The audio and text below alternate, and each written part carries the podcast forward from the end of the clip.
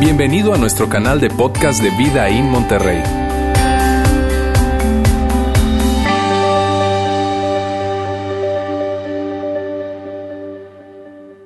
Muy buenas tardes, ¿cómo están? Hoy, 30 de diciembre del 2018, y no puedes creer que ya se fue este año. ¿Ah? O como dijo Lauro, serán los años que se nos hace muy rápido pasar el tiempo. Mira qué increíble esto. Ya, yo no sé tú, pero yo pienso en el día de hoy, yo digo, ¿en qué momento se fue el año? Dios mío, se fue sumamente rápido este año. Bueno, para algunas personas no se fue tan rápido.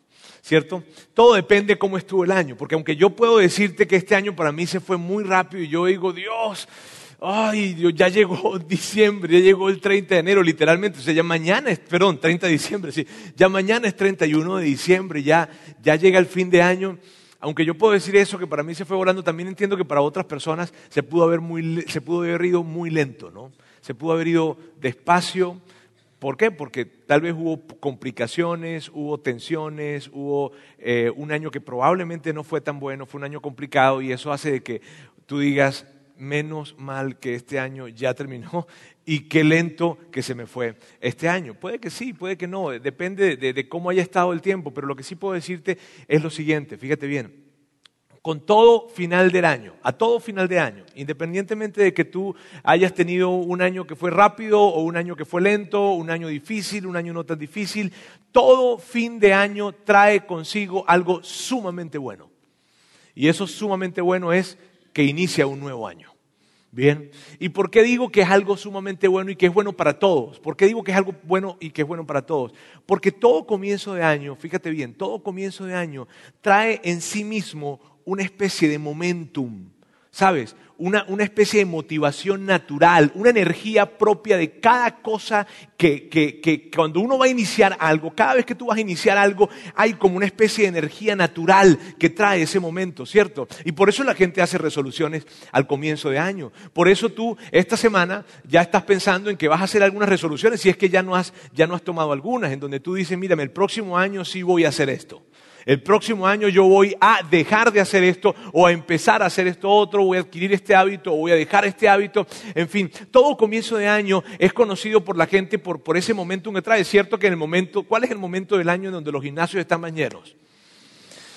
A inicio del año. ¿Por qué? No es porque la gente, ay, ahora, no, no, no, es que hay algo natural, ¿sabes? En el inicio de un año hay algo natural. Y, yo estoy seguro que tú esta semana ya estás pensando en programarte, en pensar, en decir, me voy a sentar con mi esposa, me voy a sentir con mi esposo, me voy a sentar a, programar, a pensar qué es lo que voy a hacer este año, me voy a inscribir en gimnasio, o voy a hacer una cosa otra, la que sea, pero ya tú estás en ese momento, porque el final del año trae consigo eso, trae consigo mirar para atrás definitivamente, pero también mirar hacia adelante entendiendo de que ya algo nuevo comienza y que ese nuevo comienzo es el momento para decir, ahora sí. Bien, y como que en, octubre o en noviembre te dijeron, ya deberías empezar a hacer esto. Estoy esperando para enero. ¿Cierto? ¿Por qué? Y no es porque tú seas mala persona ni porque no seas disciplinado, no, sino simplemente quieres aprovechar el momentum que el nuevo año va a traer. Y eso es lo que hacemos todos. ¿Por qué? Porque, porque tú quieres lo mejor para ti. Porque tú quieres lo mejor para tu familia, tú quieres lo mejor para tu vida, porque tú de alguna manera estás, estás queriendo ir, ir, ir, hacia adelante, ir hacia adelante. Y mírame, hay algo que yo, que yo quiero que ustedes sepan, que yo en mis oraciones pido a Dios por ustedes. Algo que siempre pido a Dios por ustedes es esto, es que ustedes puedan vivir según el plan que Dios tiene para ustedes. Esa es mi gran petición. Mi gran anhelo, si a mí me dijeran, óyeme, ¿cómo quieres ver la iglesia? Yo quiero ver la iglesia llena de personas que están viviendo según el plan que Dios tiene para ellos.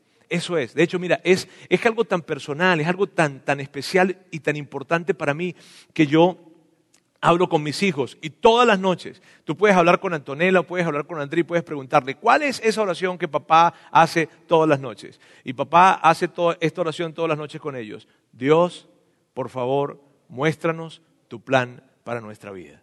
Queremos vivir según tu plan. Y esa es una, una, gran conversación que yo tengo con Dios porque yo creo esto, amigos. Yo creo que Dios tiene un propósito personal con cada uno de ustedes.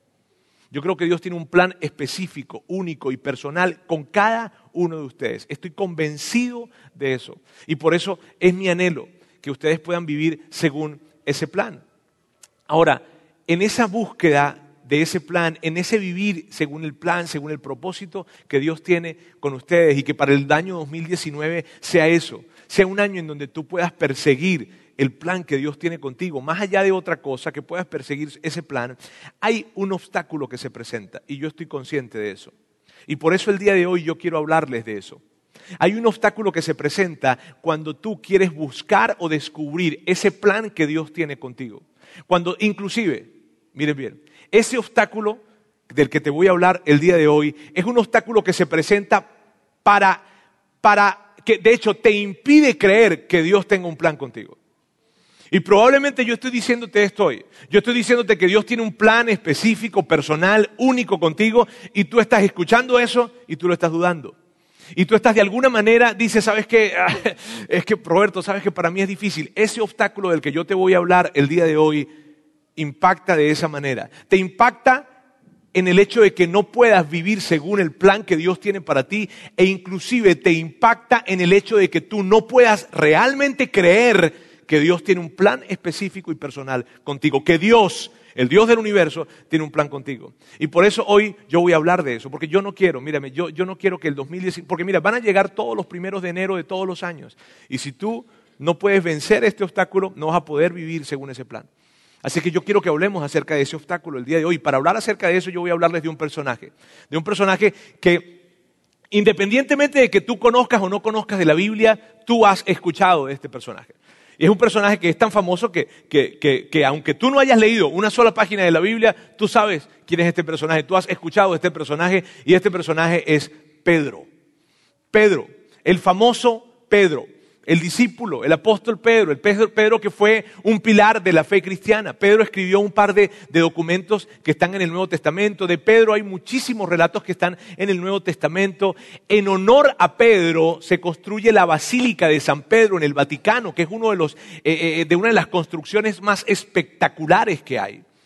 Ese es el famoso Pedro. Pedro, mírame, Pedro, Pedro eh, era un gran líder, Pedro un gran comunicador. En una oportunidad se relata de que Pedro habló unos cuantos minutos solamente y de repente más de tres mil personas, cuando él habló, después de que él habló, de, más de tres mil personas deciden hacer de Jesús su Señor cuando lo escucharon a él. No le bastaron ni, diez minutos para hablar y de repente la gente responde ante lo que Pedro está diciendo y dice, ¿sabes qué Pedro? Nosotros queremos seguir a Jesús también. Ese era Pedro.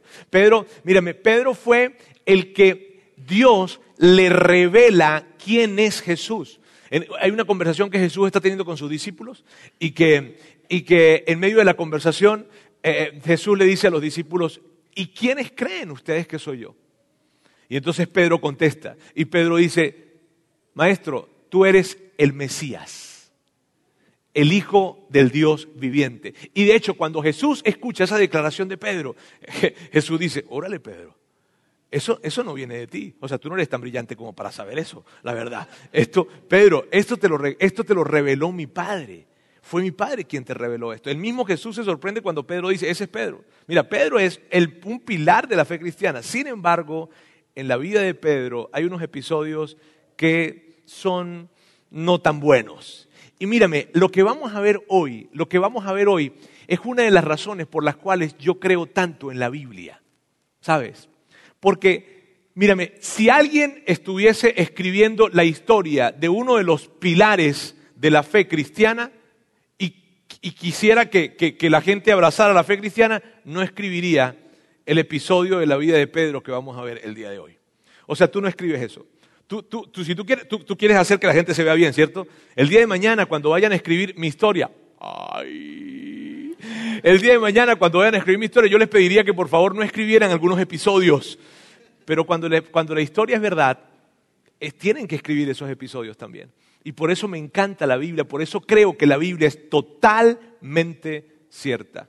Bien, así que hoy vamos a ver, y para hablarles un poco de contexto de lo que estaba pasando acá, fíjate, esto es lo que estaba pasando. Estaba, estaba la última cena que Jesús tiene con sus discípulos, esa famosa última cena con los discípulos.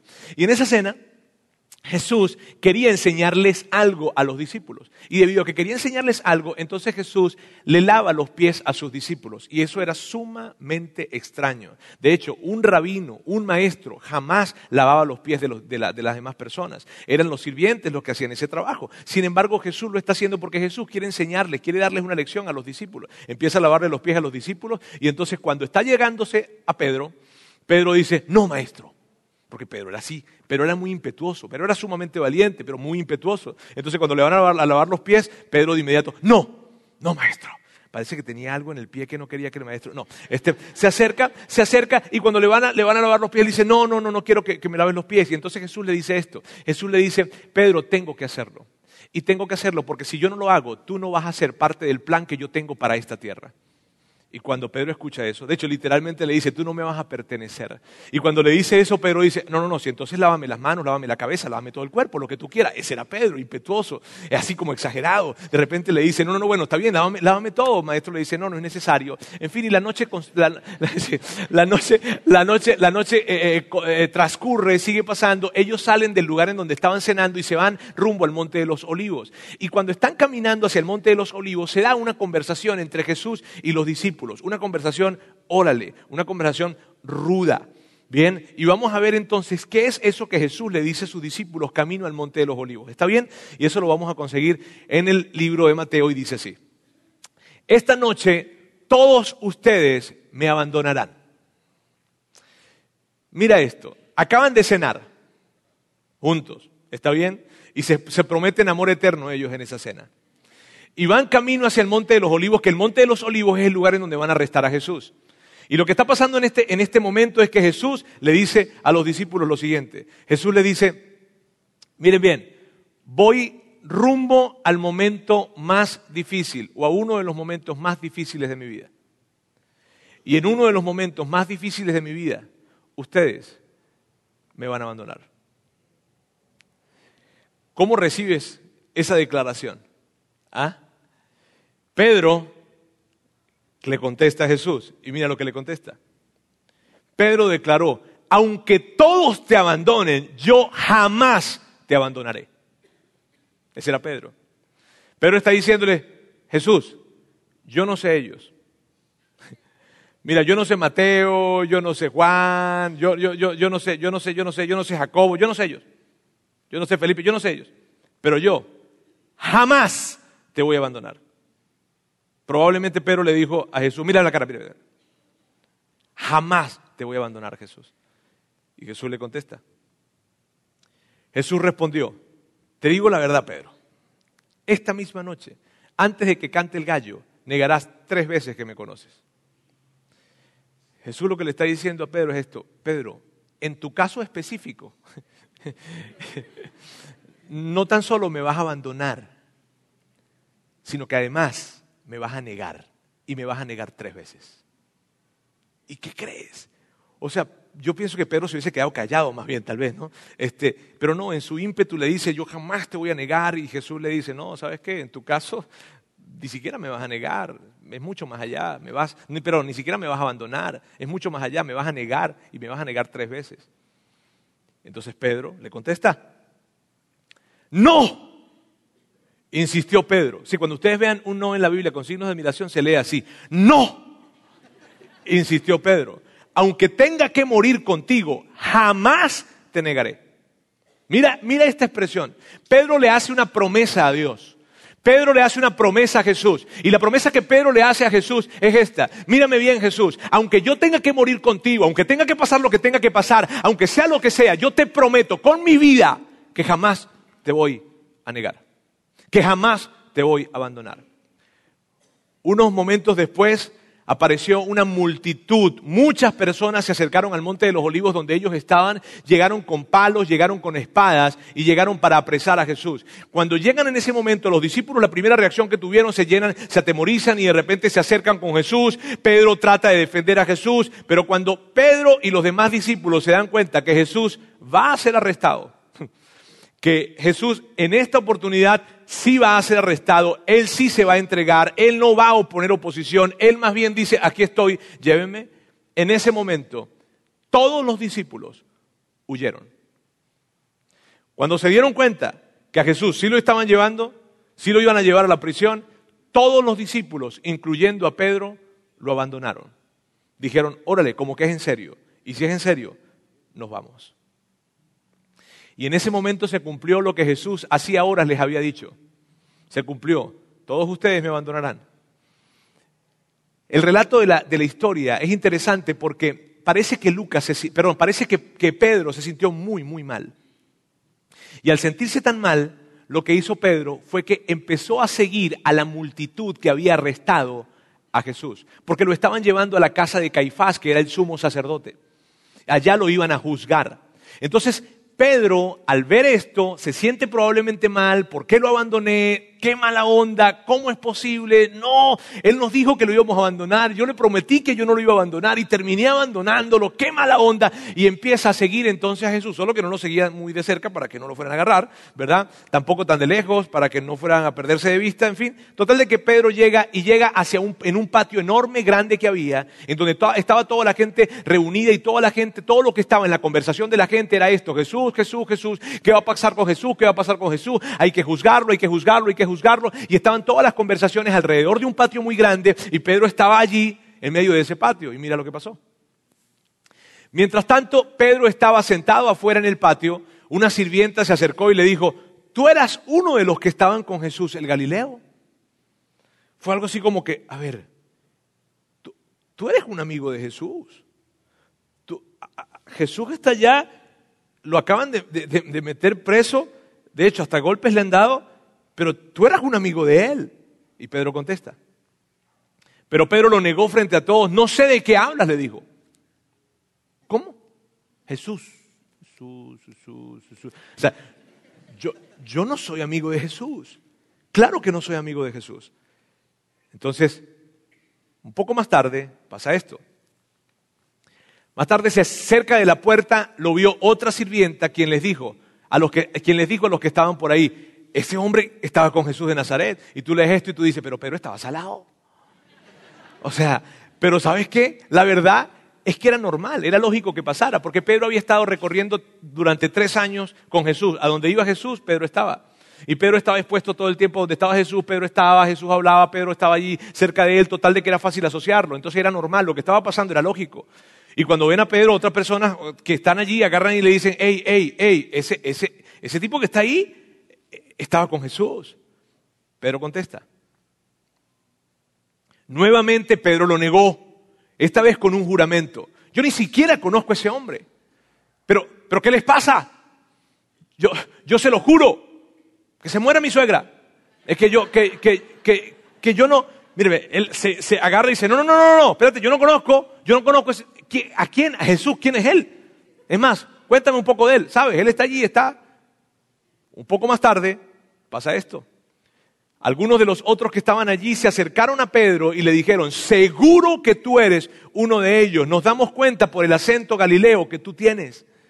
Mírame, brother, tú, tú escúchame bien, tú eres uno de ellos y no tenemos duda, estamos seguros de esto y nos damos cuenta porque tú inclusive hablas como ellos, tú hablas como Él, tú eres un amigo de Él. En ese momento Pedro se saca de onda por completo, se siente muy atemorizado porque Él sabe que ante la, ante la posibilidad de que lo conecten con Jesús, Él podía estar expuesto a que lo apresaran también. Entonces Él está en esa situación de muchísima tensión, ya hay dos personas que lo han visto, con esto son tres las que le están identificando, Pedro se saca de onda, está cargado emocionalmente y contesta de esta manera. Y dice, Pedro, Pedro juró, que me caiga una maldición si yo les miento. Yo no conozco a ese hombre. Algo así como que, mírame, maldito sea si yo lo conozco a él. Wow. ¿Y sabes qué pasó en ese momento? Cantó el gallo. Y cuando Pedro, su maestro, le había dicho, antes de que cante el gallo, ¿Qué significa eso? ¿Que hay algo místico con el gallo? No, al amanecer cantan todos los gallos. Y lo que Jesús le estaba diciendo era, mírame bien, no va a pasar toda la noche, no va a llegar el día totalmente y tú ya me habrás negado. Y cuando Pedro dice esta expresión, que me caiga una maldición si yo les miento, yo no conozco al hombre, en ese momento cantó el gallo. Y cuando cantó el gallo, el corazón de Pedro se resiente. Hay una pausa enorme. Pero lo peor, lo peor que le pasó a Pedro no fue que el, el canto del gallo. Lo peor que le pasó a Pedro no fue que el, que el gallo hubiese cantado. Lo peor que le pasó a Pedro lo vamos a ver ahorita y es Lucas quien describe ese detalle de ese momento. Y él dice así, en ese momento el Señor se volvió y miró directamente a Pedro. Pedro está tan enojado, Pedro está tan molesto y Pedro dice, que me caiga una maldición, sea, que yo sea maldito si yo lo conozco a él. Canta el gallo, de inmediato dice, no puede ser, lo negué, tal como él me lo dijo. Y de repente Pedro abre los ojos y trata de ver hacia donde está Jesús con la esperanza de que Jesús ni siquiera supiera que él estaba allí. Y cuando de repente corre su mirada hasta donde estaba Jesús, se consiguió con la mirada de su amigo, viéndolo a la cara, a los ojos. Y probablemente con esa mirada diciéndole, me negaste. Y en ese momento, mírame bien, en ese momento no había multitud, no había soldados, para Pedro no había nadie alrededor ni nadie estaba hablando. Es como que si la escena se congeló en la vida de Pedro y solamente es, Jesús y él. Y probablemente un momento que duró segundos, para Pedro duró toda la vida. Para Pedro duró para siempre. Y la mirada de su amigo, después de que él lo traicionó, se le quedó clavada, no tan solo en sus ojos, sino en su corazón. Y Mateo, Marcos, Lucas y Juan, los cuatro biógrafos de Jesús, hablan acerca de este momento. De hecho, Mateo, Marcos y Lucas dicen esto. Luego que Pedro se encuentra con la mirada del maestro, él se fue, él se alejó, él huyó, él salió del patio y lloró amargamente. Ese es el relato. ¿Y por qué llora amargamente Pedro? ¿Por qué Pedro lloró amargamente? ¿Porque Pedro, porque Pedro era muy sentimental? No. Pedro llora amargamente porque Pedro se da cuenta que en ese momento su maestro, su señor, su mejor amigo, con quien él había invertido los últimos, quien había invertido su vida en él los últimos tres años, quien le había sacado de un trabajo que era probablemente insignificante y lo había colocado a él en un trabajo muy grande, muy trascendente, le había entregado un propósito enorme, él lo había negado le había pagado de esa manera y él se sentía sumamente mal y por eso se aleja, por eso se va y por eso él llora amargamente. Y cuando yo te estoy contando esta parte, tú me dices probablemente, Roberto, ¿sabes qué? No tienes que dramatizarme mucho esto, porque yo sé muy bien lo que sintió Pedro. ¿Por qué? Porque puede que tú también le hayas hecho promesas a Dios y no se las has cumplido. Y tú sabes muy bien lo que sintió Pedro. Porque tú en algún momento también has hecho promesas y no las cumpliste. Y puede que tú le hiciste la promesa a Dios y le dijiste, frente a un altar le dijiste, a ella yo la voy a amar, la voy a cuidar, la voy a respetar y le voy a ser fiel toda mi vida. Y no le cumpliste. Probablemente le dijiste, yo siempre estaré con ella, yo siempre estaré con él y nunca, nunca, hasta que la muerte nos separe. Y no le cumpliste. Probablemente le dijiste a Dios, Dios, si tú me das hijos, si tú me das hijos, yo te prometo que yo, yo, yo, yo los voy a llevar a la iglesia, yo te prometo que yo, y yo voy a estar con ellos siempre, y no le cumpliste. Y puede que tú le dijiste a Dios, Dios, yo te prometo, yo te prometo que yo voy a cambiar. Yo, te, mira, yo te prometo, yo te prometo que yo jamás voy a volver a hacer eso. Yo te prometo que yo jamás voy a volver a ver eso. Yo te prometo que yo no me voy a enojar jamás de la forma en como yo me enojé esa vez. Yo te prometo que yo no voy a tomar más de la forma en como estoy tomando. Te lo prometo, Dios, yo no voy a volver a tomar de esta manera. Dios, yo no voy a volver a hacer estas cosas. Yo no voy a volver a decir esto. Dios, si tú me ayudas en esta situación, si tú metes la mano en este momento, Dios, si tú me, si tú, si tú me sacas de esta situación en la que me metí, Dios, si tú me ayudas en esto de salud, en esto de mi trabajo, en esto de mi negocio, en esto de mi dinero, en esto de mi profesión, en esto de mi familia, si tú me ayudas, yo voy a ir a la iglesia, yo te prometo que yo voy a cambiar, yo te prometo, yo te prometo, yo te prometo. Y llegó al final y Dios intervino y Dios te ayudó y Dios te sacó del paquete y Dios te dio otra oportunidad y tú no cumpliste. Y entonces tú sabes bien cómo se sintió Pedro. Pedro se siente con esa, en, en esa situación en la que él se aleja. Y de eso, ese es el obstáculo que yo quiero hablarte el día de hoy. El mismo, lo mismo que alejó a Pedro de Jesús es lo que te aleja a ti y a mí muchas veces de Dios y de lo que Él tiene con nosotros. Y se llama vergüenza. El gran obstáculo que se presenta para que tú puedas vivir, no es el único, mira bien, no es el único que hay, pero el gran obstáculo que muchas veces se presenta en la vida de nosotros para poder perseguir lo que Dios tiene con nosotros y vivir según su plan es la vergüenza. El gran obstáculo que se presenta muchas veces para creer que Dios tiene algo con nosotros es la vergüenza. ¿Y sabes lo que pasó con Pedro? Que Pedro se alejó y se alejó, se alejó de la cruz. Esa, esa parte para mí es tan representativa. ¿Por qué? Mírame, si los que conocen a Pedro y los que han leído la historia de Pedro y los estudiosos cuando ven la historia de Pedro pueden anticipar esto. Si alguien iba a estar en la cruz cuando Jesús iba a ser crucificado, era Pedro. Porque Pedro era el más impetuoso de todos los discípulos, era el que levantaba la mano siempre y el que abría la boca siempre. Así que si de alguna manera alguien iba a estar presente en, la cruz, iba a ser Pedro. ¿Y sabes qué pasó con Pedro? Que no estuvo presente. Que su maestro murió y que Él no estuvo presente en la cruz. ¿Y sabes por qué no estuvo presente en la cruz? Porque Él tuvo mucha vergüenza. Porque eso es lo que hace la vergüenza. La vergüenza te aleja de la cruz. La vergüenza te aleja de Jesús. La vergüenza te aleja de lo que Dios tiene contigo. Mira bien, esto es tan, tan importante. Amigos, ¿por qué, ¿por qué yo quiero hablarles acerca de esto? Porque hay tantas personas, tantas personas que yo veo que se alejan de Dios, se alejan de Jesús, se alejan de lo que Dios tiene para ellos, se alejan de la iglesia, se alejan de todo lo que represente Dios porque tienen mucha vergüenza. ¿Saben? Y muchas veces ni siquiera se trata de que no crean en el perdón de Dios. Mira, yo he hablado con personas en donde les digo, pero acércate a Dios, vuelve a Él, persigue lo que, tiene, lo que Dios tiene para ti. No, Roberto, sabes que si Dios tenía algo para mí, ya lo perdí. No, Roberto, ¿sabes qué? Yo no, yo, yo, yo no, yo, yo, mira, pero entiéndeme algo, Dios te perdona, Dios, Dios te perdona. Y estas son las respuestas. Yo sé que Dios me perdona, pero me siento tan mal. Pero mi vergüenza es tan grande. Y mira lo que te quiero decir en este momento, porque lo que a lo que me refiero con esto de la vergüenza es a lo siguiente. Muchas veces ni siquiera es el tamaño del pecado que cometiste, sino la vergüenza que sientes por haberlo cometido. Y la vergüenza que sientes por haberlo cometido te aleja de Jesús, te aleja de lo que Él tiene para ti, te aleja de lo mejor, de sus planes, de su plan, de su perfecto y específico y único plan para tu vida. Mírame, muchas veces cuando yo hablo con personas y les digo, quiero invitarte a la iglesia, ¿sabes lo que me contestan? Y probablemente a ti te han contestado lo mismo, no sé, pero esto es lo que me contestan. Me dicen, eh, primero necesito arreglar unas cositas con Dios.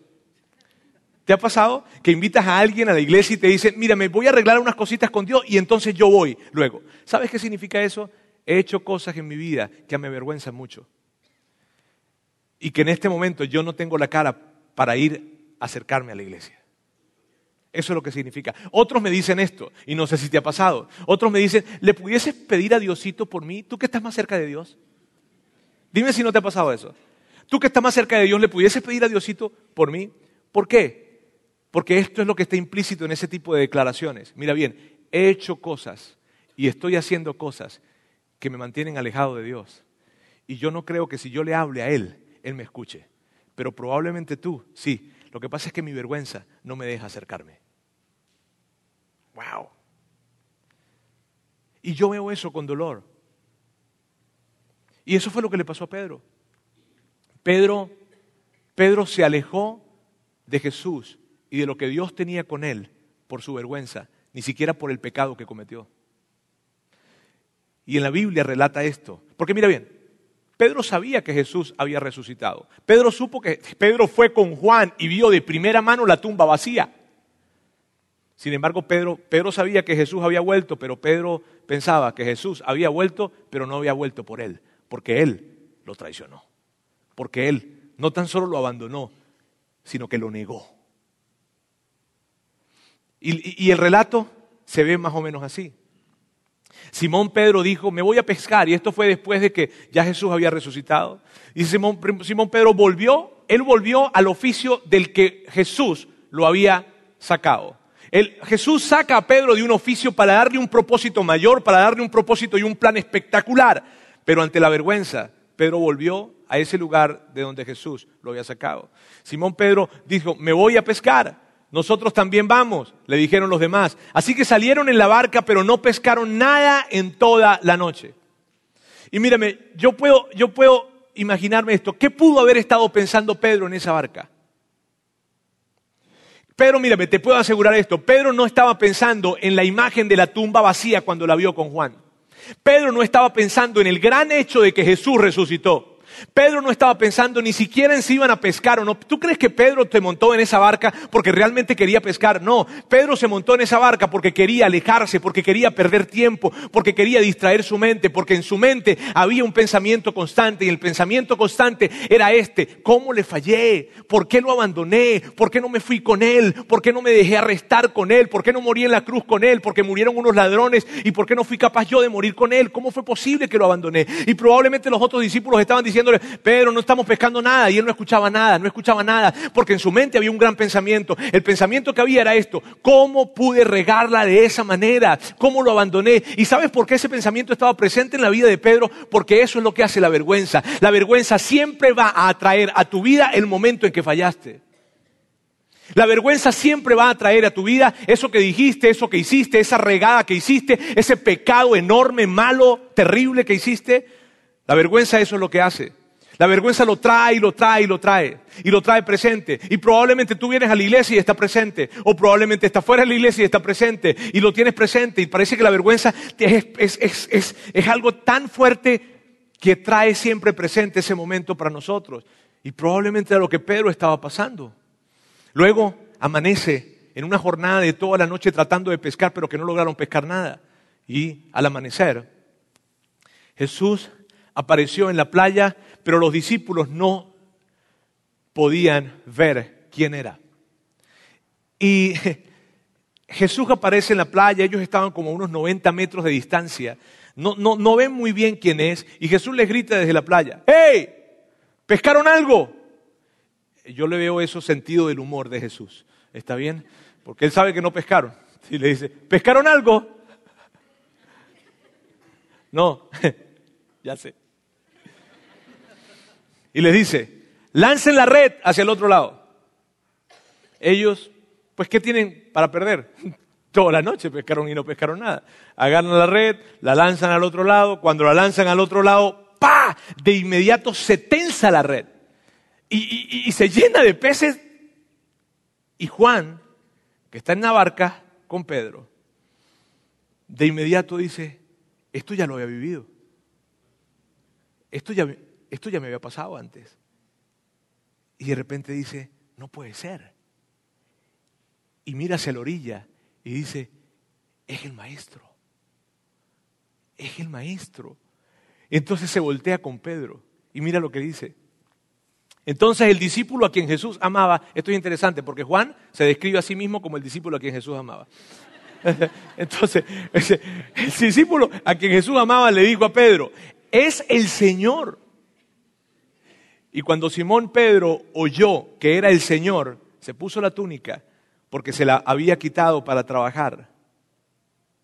Se tiró al agua y se dirigió hacia la orilla. Y mírame esto, esto es uno de los episodios de la vida de Pedro que a mí más me impacta. ¿Por qué? Porque Pedro no se quedó en la barca. ¿Y sabes qué significa eso para mí? Permítame decírselo. Pedro no se quedó con su vergüenza. Pedro no se quedó en la barca diciendo, ¿cómo me voy a acercar? Yo no sé si tú has pasado por una situación en la que, en la que estás en la misma situación con Dios o con alguien, en la que tú sabes que, la fallaste, que la regaste, y tú dices, ¿cómo le voy a ver a la cara? Pero Pedro, Pedro en esa barca, Pedro es increíble, porque Pedro cuando Juan le dice, ahí está el maestro, Pedro de inmediato dijo, de verdad.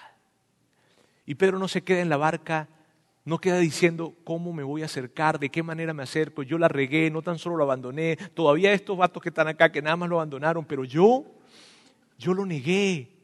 ¿Con qué cara me presento? Pedro se colocó la túnica y se lanzó porque Pedro no se quedó con su vergüenza. Pedro soltó la vergüenza y corrió tras su maestro. Y yo quiero que veas esto acá.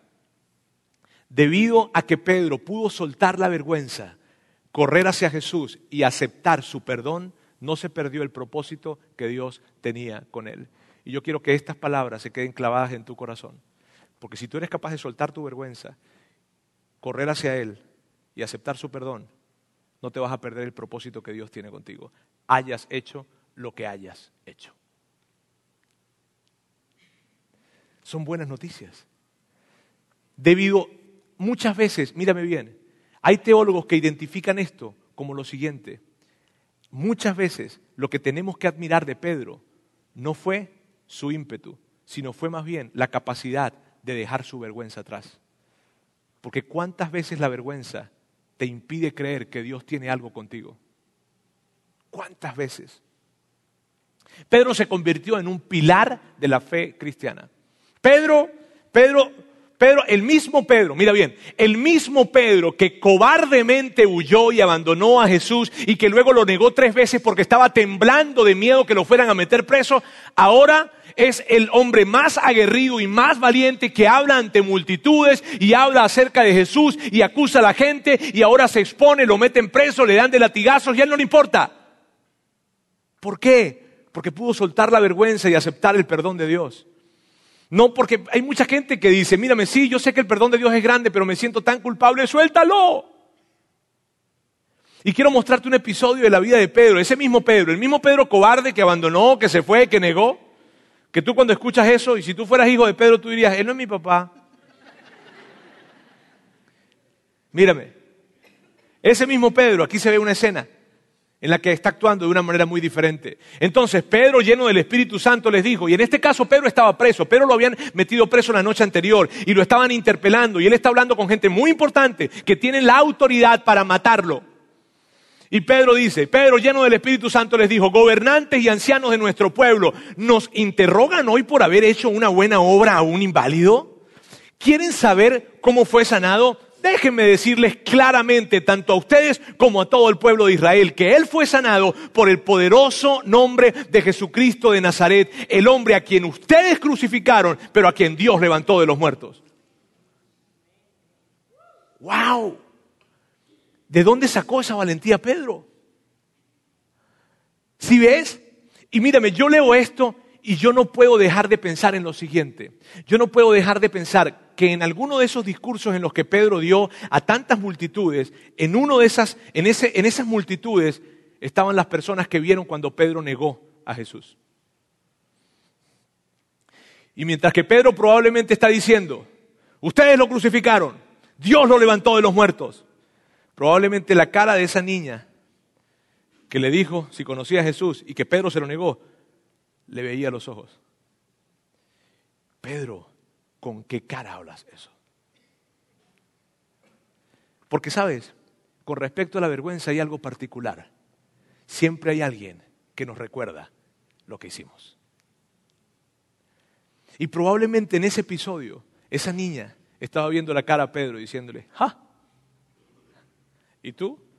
¿Vienes a decirnos eso cuando tú lo negaste?